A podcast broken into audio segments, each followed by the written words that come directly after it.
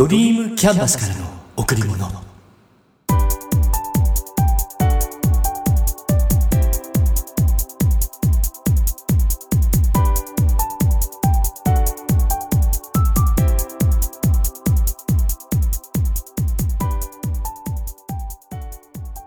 皆さんこんにちは。ドリームキャンバスの竹内義之です。梅雨に入っています。雨が降ってジメジメしたりかといえば晴れてすっきりしたり。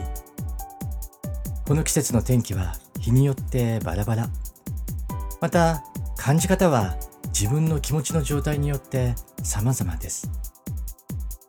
いずれにしてもあと一月もすれば猛暑がやってきます。体調管理健康には気をつけましょう。今月のテーマ見える世界が変わる。ここから入ります。知らないことを知る。経験によって視野が広がっていきます。最初は緊張と興奮から目の前のものしか見えていない。ですが落ち着く。繰り返す。慣れることによってその横にあるものその周りにあるものが見えてきます。不思議ですよね。余裕が出てくると見えるものが変わってきます。立場や役割の変化でも見える世界が変わります。今までの役割があってこれから新たに別の役割に変わる。例えばプロジェクトで1メンバーだったのがリーダーを任される。メンバーの時はメンバーとしての目線からプロジェクトやリーダーを見ています。だから不満を抱く。やってくれないと愚痴を言う。リーダーになると人を束ねること、全体を俯瞰することが必要になってきます。メンバーの状況把握、そしてプロジェクト全体の状況把握や管理も必要になってきます。だからメンバーでは見えていなかった世界が見えてきます。自分がやっていること以外のメンバー全体の振る舞い。もちろん大変なことだけでなくて、自分の責任の中でできることの多さ、自由度も広がります。やりがいも出てきます。でも、この場合、勘違いしてはいけないのは、リーダーになったからリーダーの仕事をするのではないってこと。もちろん立場が人を作るってこともありますが基本は人の成長とともに立場が用意されているってこと。リーダーの仕事がすでにできる状態になっているからリーダーになれる。これって大切ですよね。次に見える世界が変わるって一番大きなこと。それは自分の考え方が変わるってことです。人は起きた出来事を自分の知覚で捉え自分なりの知識や価値のフィルターを通して現状を認識します。この認識されている世界が今見えている世界です。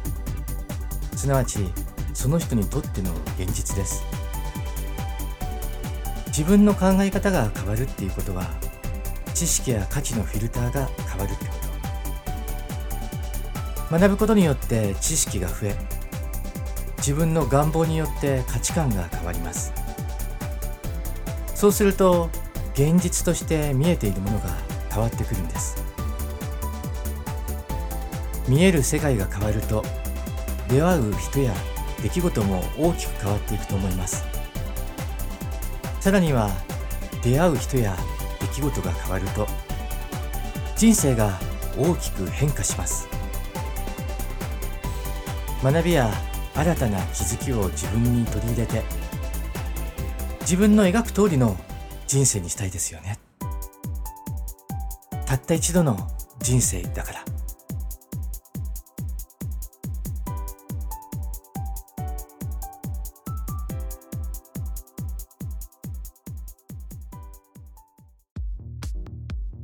会話の中で不明確なやりとりって意外と多いんです。相手の言葉の意味がわからないとき、想像でそれを解釈したり、あ、これ日本人は非常に多いようです。最近気になっているのは、確認して後で連絡しますって言葉。ここで言う後では人によって様々です。いつまでにの期限がないと後でがそのままになってしまう場合もあります。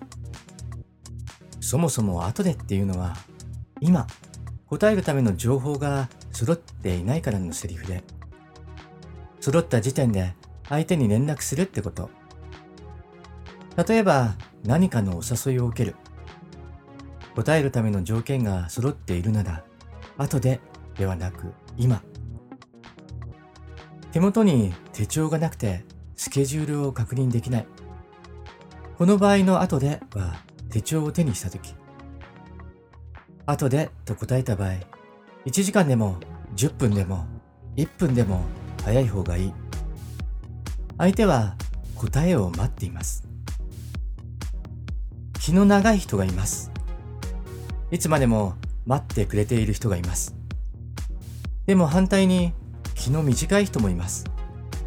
待つことができない人もいます。どちらの人にも対応するには今がいい。情報が揃っているなら今相手にお伝えしましょう。それともう一つの理由。それは後でで後悔したくないからです。後でが先延ばしとなりチャンスを失う。ビジネスにおいても、プライベートにおいても、後では一生味わうことができなくなってしまうこともあるんです。だからこそ、できるだけ今に変えましょう。ああと、ビジネスの世界では駆け引きもあります。また、付き合いの深さによってタイミングを変える場合もあります。今日お答えするよりも明日お答えする方が得策。お断りするにも今ではなく少し時間が経ってから。そんなケースも多々あります。ですから、すべてを否定するわけではありません。私もたまにあります、そういうこと。戻って確認してからお答えしますって答えるときあります。だけど、必要以上に伸ばすことはないかな自分なりに気をつけています。反対側の立場、後でと言われた時には相手に尋ねます。え、いつまでにお願いできる？って。だけど、即ではなくて、相手の気持ちやタイミングを見計らって、うん、このあたりは皆さんのご意見や経験談をお聞きしたいと思います。ぜひ。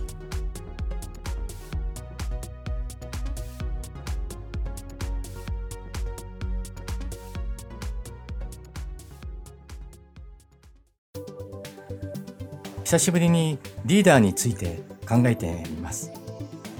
あなたにとってリーダーってどんな存在ですか？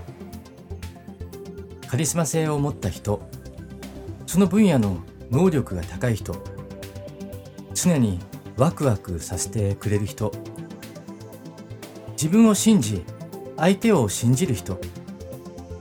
先を見ている人。組織団体である限りリーダーは人を動かす。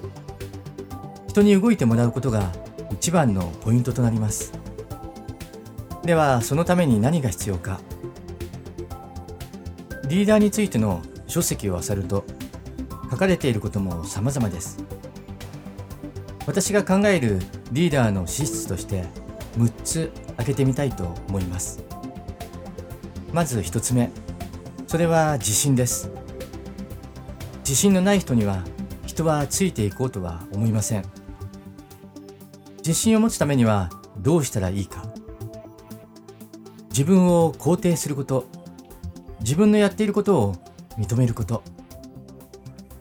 自分を信じることができれば人を信じることもできるようになります。人を信じることができれば組織としてできる範囲もさらに広がっていきます。2つ目ビジョン。どうしたいか。何を目指すか方向性を持っている。そして示す。簡単に言えば夢を大いに語る。ただやっているだけではメンバーは不安になります。迷いが出ます。ビジョンが示されていれば全員がそこへ向かって進むことができます。3つ目伝える力伝達力。思いを言葉にすることは簡単なことではありませんがその分言葉には不思議な力があります。喋るのがうまいからといって人に伝わるわけではありません。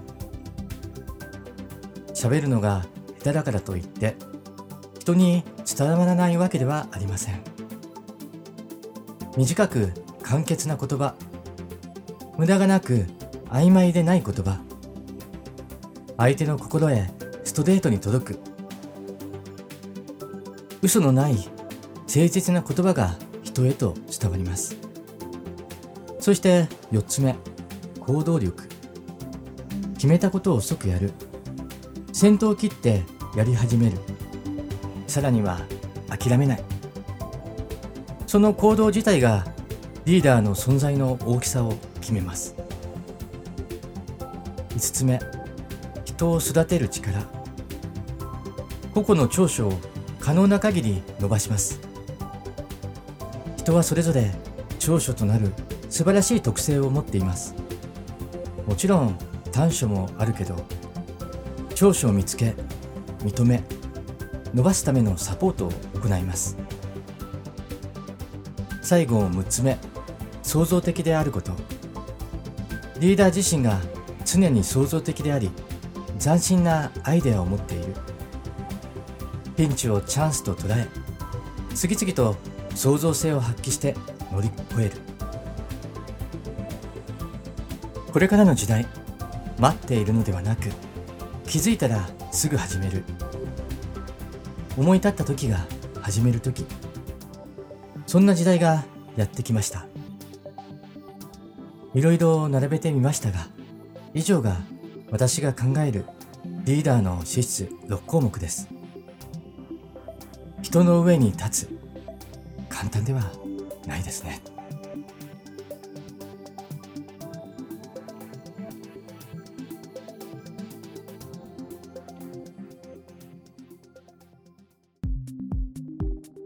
自分磨きに関する言葉として心、技、体があります。スポーツの世界特に武道ではよく使われていますよね。心、心、精神力技、技、技術体、体、体力これら3つの要素についてのそのバランスの大切さを言っています日常生活につなげて考えてみます。心、思考、思い、信念、志、価値観。人生には様々な出来事があって、その出来事に対する解釈の仕方が行動を作ります。思いの強さがあって、はっきりとした志を持っている。自分の価値観に基づいてぶれない信念を持っている心が強ければ目的のために行動を起こすことができますそして決めたことをやり続ける。継続することができます。嫌だなって思っても途中で諦めない。なぜってそれは自分が決めたことだから。そして心が強ければ体も強くなり技に磨きがかかります。次に技。プライオリティ。コミュニケーションリーダーシップタイムマネジメントなどのスキルです。ビジネスの世界では大切なスキルがいくつもあります。今の仕事で必要なスキル今の立場で必要なスキル保有していて伸ばすべきスキルこれから磨いて光らせるスキル。スキルを磨くには実践が必要です。学んだことインプットしたことを試してみる。一度で終わりにするのではなく繰り返しすることで自分のものになります。技を磨けば心も豊かになり心に反映した健全な体が出来上がります。最後は体。身体能力俊敏性姿勢挨拶返事。どれも大切です。体の調子が悪いと生活のすべてに影響がいきます。健康でないとやりたいことができなくなってしまいます。だから健康には十分注意しましょう。姿勢や声の大きさも意識すると変わります。堂々とした姿勢。まっすぐに通る大きな元気な声。これらはその人の見た目を際立たせ魅力を引き出します。刀の調子が良ければ技は自然と身につき心も自然に豊かになります。心技体は相互に影響を与えるからどれか一つ突出していればいいっていうわけではないんです。心技体バランスよく整える。そして磨く。